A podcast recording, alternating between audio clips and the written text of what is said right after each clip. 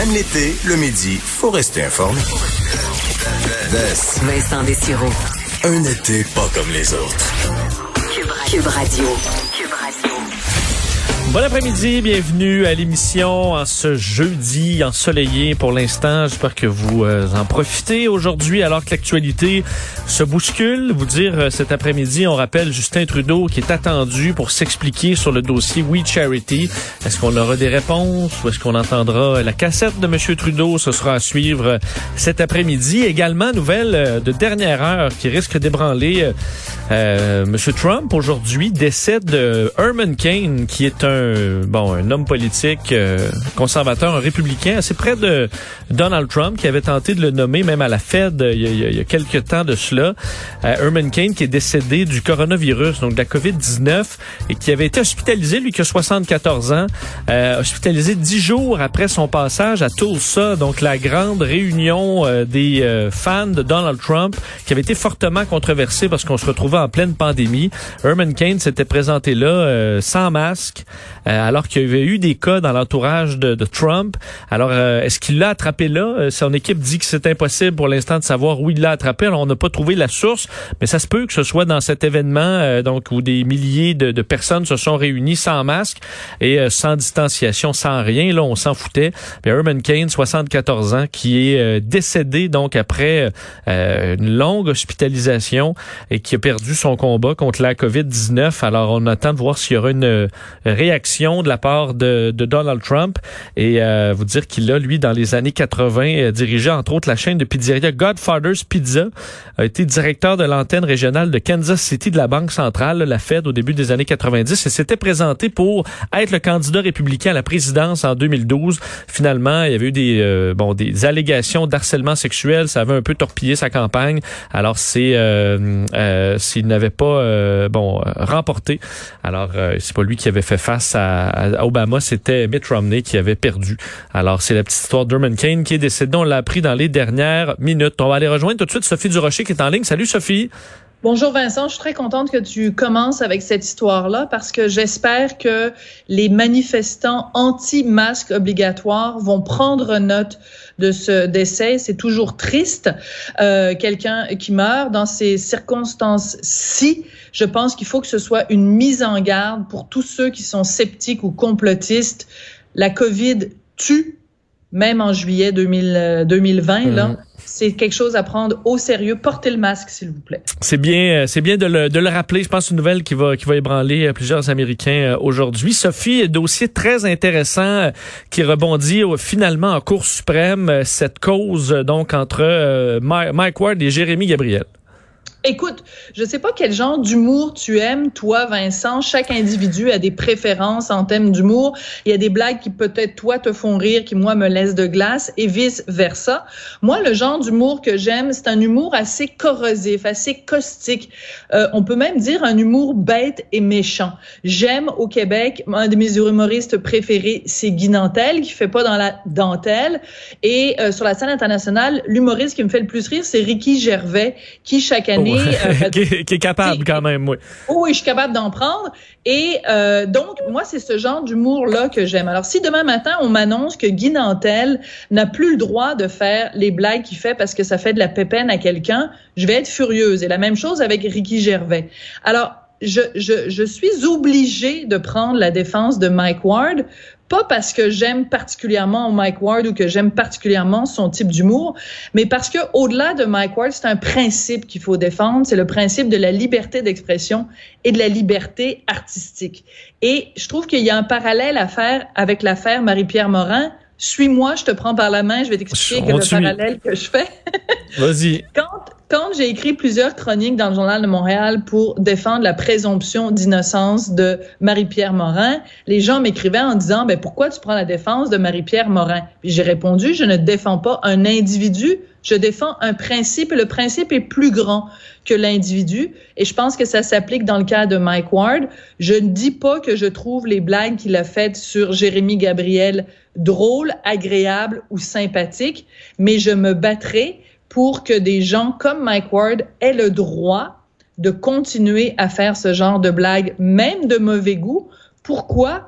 Parce que le jour où euh, on va venir me dire, moi, comme journaliste, Sophie, tu n'as pas le droit d'écrire ce texte-là, ou il y a des segments de la population, des gens dans la population dont tu n'as pas le droit de parler ben ce jour-là, ça va être un jour noir et un jour triste. Et je pense que c'est ça qui est en cause dans l'affaire Mike Ward, Jérémy Gabriel. Et c'est quand même un cas euh, qui effectivement qui a son intérêt là en Cour suprême. D'ailleurs, je lisais que c'était euh, depuis les années 60 qu'on n'avait pas vu telle cause touchant la liberté d'expression des artistes.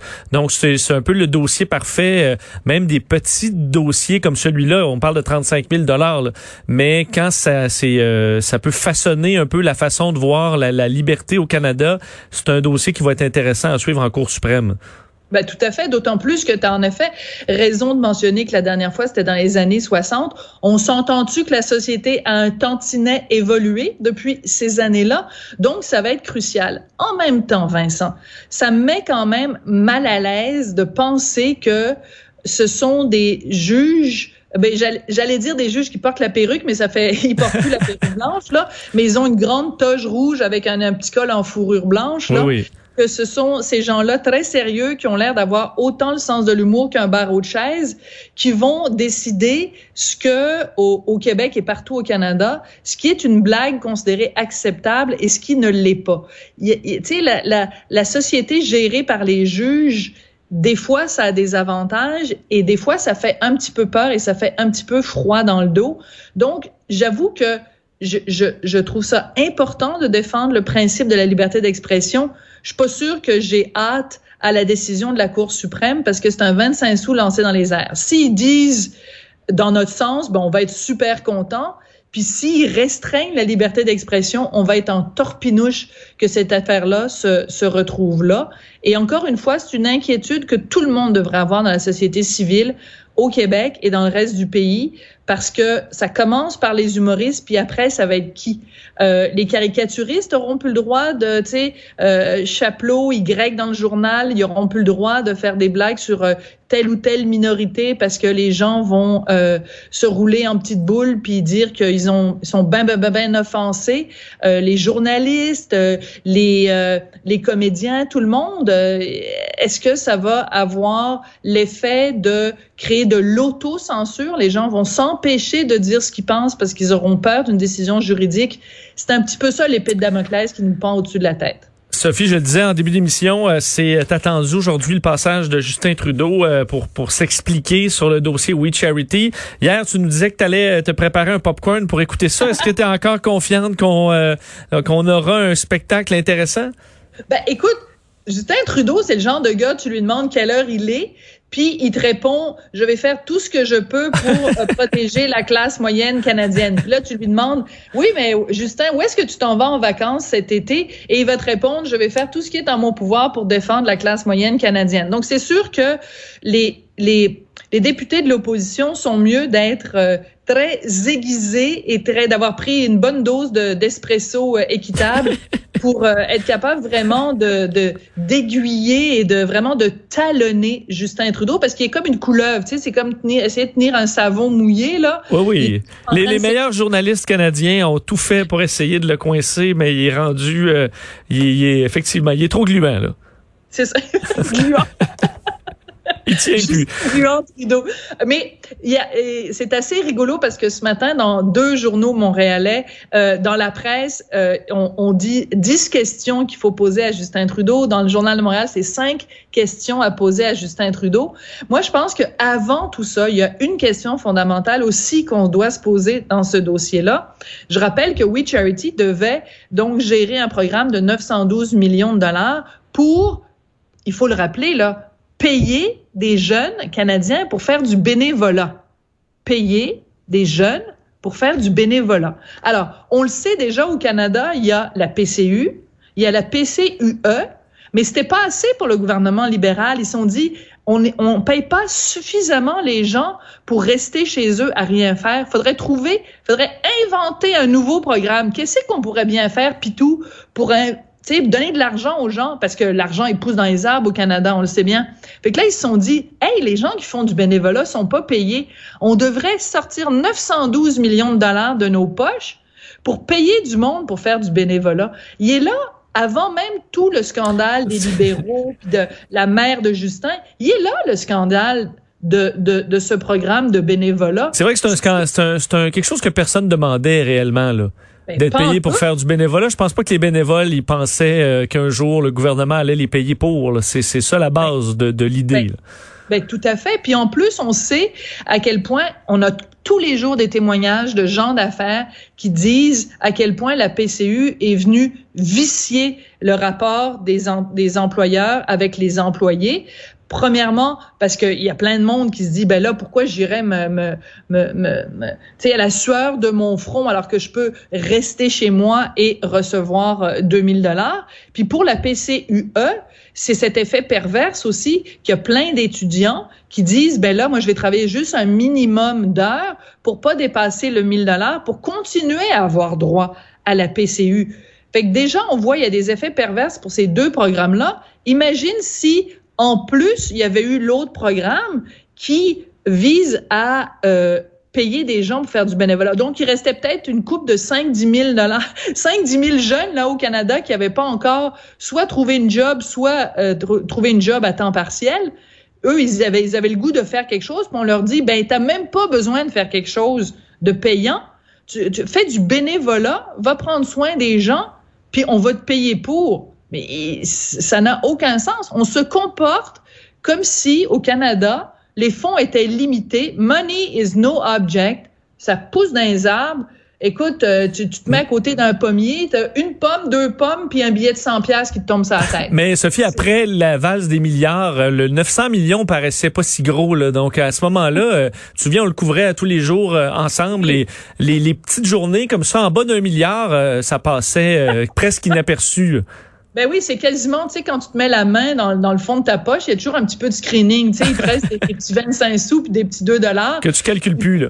Ben, tu sais, Justin Trudeau, il a dû se dire, ben oui, ah, c'est, tellement peu d'argent que les gens n'y verront que du feu. Tu sais, combien même on dépense 912 millions. J'ai tellement été généreux avec les Canadiens, ils s'en rendront pas compte. Ben, j'ai désolé pour vous, Monsieur Trudeau, des, des petites nouvelles. On s'en est rendu compte que vous essayez de nous faire un petit tour de passe-passe, puis on, on va, on va, on va vous talonner. En tout cas, j'espère que les députés de l'opposition vont le faire à 3 heures aujourd'hui. Sophie, euh, peut-être un, je pense un dernier retour. Je pense que ça va avoir bouclé la boucle de cette histoire-là, Oui. euh, disgracieuse en fin de semaine là, de notre collègue Karianne Bourassa qui s'est fait enlacer euh, par deux hommes. Euh, on, un, de- un des deux s'était excusé là hier et euh, on ne connaissait pas vraiment le deuxième que finalement a réagi. D'ailleurs, c'était pas le chum à Karianne, c'était pas un garde du corps. euh, tout ça, c'était des, des, des folies comme on s'en doutait bien, enfin comme on le savait bien. Mais euh, lui mentionne que finalement tout ça c'était un geste d'amour.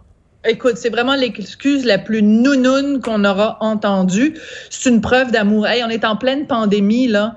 Tu sais, de toute façon, tu la connais pas, cette fille-là. Quand tu veux faire une preuve d'amour à quelqu'un, tu lui fais pas prendre un risque avec sa santé en risquant de lui transmettre une maladie mortelle. Et ça me fait penser, cette affaire-là de preuve d'amour, à une anecdote que je veux te raconter parce que ça s'est produit hier soir ici même à Québec où on est en, vacances, mon mari, mon fils et moi.